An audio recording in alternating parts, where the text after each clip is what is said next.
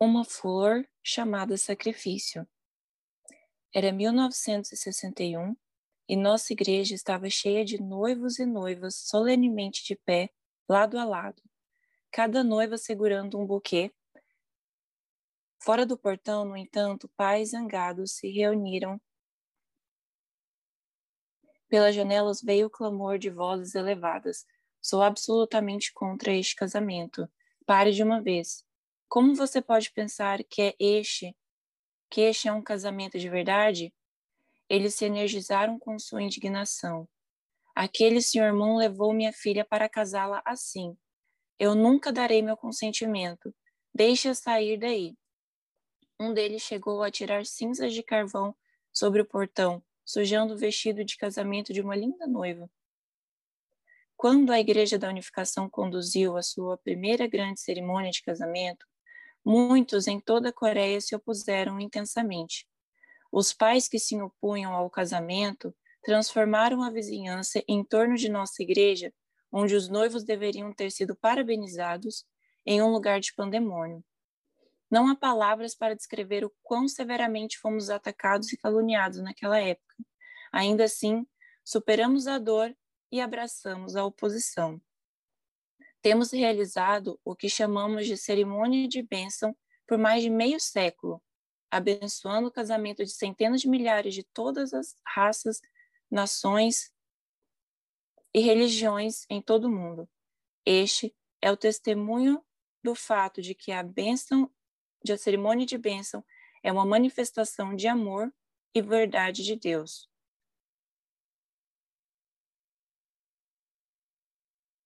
O casamento da cerimônia de bênção conduzida pelos verdadeiros pais, é um sacramento enraizado na devoção sincera. É uma cerimônia de amor verdadeiro e o amor verdadeiro incorpora sacrifício. Um poeta disse uma vez: O amor é a dor de desistir de mim mesmo. Não podemos alcançar o amor verdadeiro sem nos ofertar. O homem nasce para a mulher e a mulher para o homem. Naturalmente e com alegria, devemos nos sacrificar por nosso amado. Em nenhum lugar isso é mais evidente do que em nossos casamentos interculturais. Você se formou em uma universidade importante e tem um bom emprego. Pense nisso. A pessoa que será sua esposa é de uma raça diferente e a família dela mora do outro lado do mundo. Você vai passar por isso? Quando essa pergunta é feita, a maioria das pessoas hesita. Nossos membros, por outro lado, respondem imediatamente: sim, eu vou. Estou grato por fazer isso, porque é para um grande propósito. O movimento da unificação ensina que famílias interculturais e interraciais são a chave são a chave para a paz mundial. Durante a minha vida, durante a vida de meu marido, a maioria de nossos membros pediu que ele e eu organizássemos o seu casamento com o propósito de fazer uma oferta completa de suas vidas a Deus. Em muitos casos, se não na maioria, eles sabiam que isso significava que estariam dedicando sua vida a alguém que é muito diferente deles, que, que pode não falar a sua língua ou não conhecer a sua cultura. Eles queriam que seu casamento fosse baseado em nada além de Deus, os verdadeiros pais e os princípios de paz. Nossas noivas e noivas pediram que este caminho com gratidão, mas seus pais às vezes se opunham desesperadamente. Foram os pais de milhares de casais coreanos japoneses que enfrentaram a maioria das dificuldades, maiores dificuldades. Um pai coreano representou muitos quando escreveu ao meu marido. Quando eu penso sobre o que sofremos sob as regras do domínio colonial japonês, meu sangue ainda ferve. E pensar que meu filho vai se casar com a filha de nossa nação inimiga, nunca aceitarei uma nora japonesa em nossa família. Nunca. Muitos pais de noivas japonesas sentiram mesmo do seu lado também. Jesus disse: Ame o seu inimigo. A maioria das pessoas admite que um mundo pacífico só, vi só virá quando amarmos nossos inimigos. No entanto, não é fácil para a maioria de nós traduzir as palavras de Jesus em ação. Algumas noivas e noivos morderam os lábios ao participar dessa cerimônia de casamento coletivo. O curso deles não foi nada tranquilo enquanto se preparavam para o casamento e passavam os primeiros anos de vida juntos. Mas seu compromisso de viver com um propósito além de si mesmos, centrado, centrado em Deus, deu-lhes a força necessária para liquidar a terrível história subjacente de, su, de du, suas duas nações que haviam sido inimigas. Eles foram capazes de dissolver essa raiz amarga ao compreender um ao outro e curar a dor um do outro. Em outono de 2018, realizamos um Festival da Esperança no Centro da Paz Mundial Chongqing, uma arena com capacidade para 20 mil pessoas localizada em nosso complexo Ryojong-chong-un, a leste de Seul. Durante uma sessão de testemunho dos membros, Keiko Kobayashi, a esposa japonesa que mora na província sul-coreana de Jeolla, com o marido coreano, subiu ao pódio para compartilhar seu coração. Em 1998, ela disse, enquanto vivia uma vida confortável como funcionária pública do Japão, ela se candidatou ao noivado e foi nomeada e abençoada em casamento com um coreano. Ela se mudou para a Coreia, esperando que eles fossem viver felizes como recém-casados. No entanto, suas esperanças de felicidade foram frustradas porque seu marido sofria de epilepsia. Embora ele geralmente estivesse calmo, quando sob estresse, ele ficava propenso a ataques epilépticos. Ele ficou letárgico e indiferente em relação à vida em geral. Nada podia inspirá-lo. Keiko pensou seriamente em terminar o casamento e voltar para o Japão. Mas, primeiro, ela decidiu se tranquilizar viajando para o nosso centro de treinamento em Champion para oferecer uma semana de devoção, de oração e devoção antes de tomar a sua decisão final. Ela já teve muitas experiências boas neste centro, participando de seminários com centenas de membros da Coreia, Japão e de ao redor do mundo.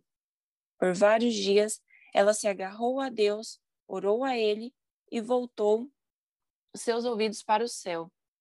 Deus ouviu sua oração e falou a ela: Minha filha amada, assim como amo você como minha filha, amo seu marido como meu filho.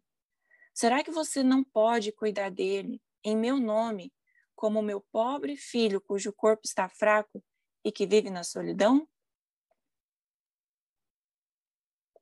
Ao ouvir isso, ela disse que começou a chorar de arrependimento e sinceramente pediu perdão a Deus. Ela voltou para casa, abriu seu coração para o seu marido e aprendeu a amá-lo. Logo após, Deus a recompensou dando a eles um filho adorável e mudanças começaram a ocorrer em seu marido. Sua saúde melhorou, ele conseguiu um emprego e a família se estabilizou. Agora, eles vivem felizes juntos, criando cinco filhos e filhas. Isso é o que Keiko compartilhou com o público.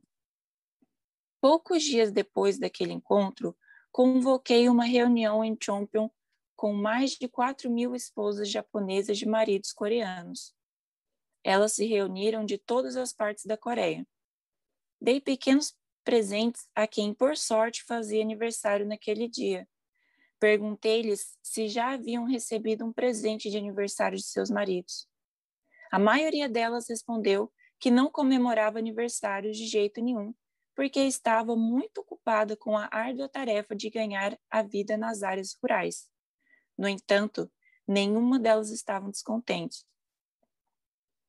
Elas testificaram que suas vidas foram dedicadas à vontade de Deus e que quando elas enfrentaram, enfrentavam dificuldades, seu vínculo com os verdadeiros pais as fortaleciam. Eu valorizo essas mulheres ainda mais porque elas suportaram e, e se sacrificaram como representantes de sua nação. Elas se reuniram em Seul em 2019 para prestar homenagem ao espírito de Ryu Guan-sun, uma garota de 18 anos que, em 1920, deu a sua vida como mártir em protesto contra a ocupação japonesa da Coreia.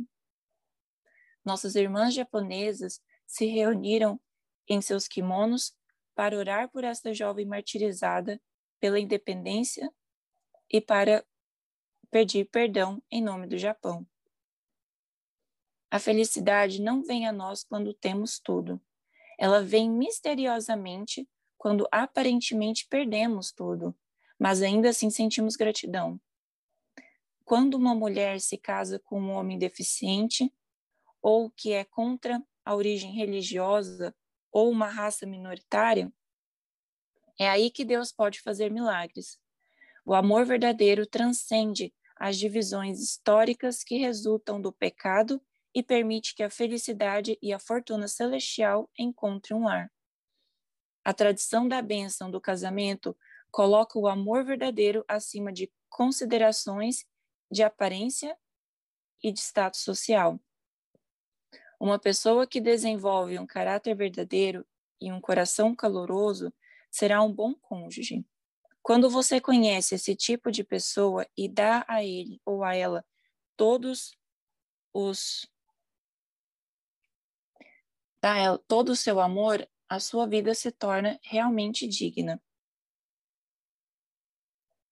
A cerimônia da bênção do casamento do movimento da Igreja da Unificação é o evento mais sagrado e precioso da história humana.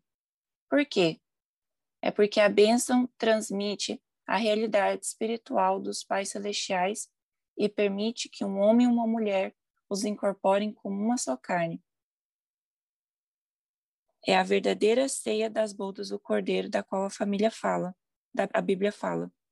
Nossas maiores cerimônias de bênção reúnem dezenas de milhares de casais, mas houve alguns com apenas três ou quatro, e de vez em quando, meu marido e eu abençoamos apenas um casal. Milhares de nossas famílias abençoadas centrais representativas na, da, na Coreia e em todo o mundo também oficiaram a cerimônia de bênção. Milhões de casais receberam a bênção do casamento. Você encontrará essas famílias abençoadas em todos os países. Casais compostos por um noivo coreano uma noiva japonesa, um noivo americano e uma noiva alemã, um noivo senegalês e uma noiva filipina, todos vivem felizes. Eles superam as diferenças de idioma e estilo de vida. A base para isso está nos votos que os casais abençoados fazem durante a cerimônia de bênção, de que o marido e a esposa compartilharão o amor verdadeiro e viverão de acordo com a vontade de Deus.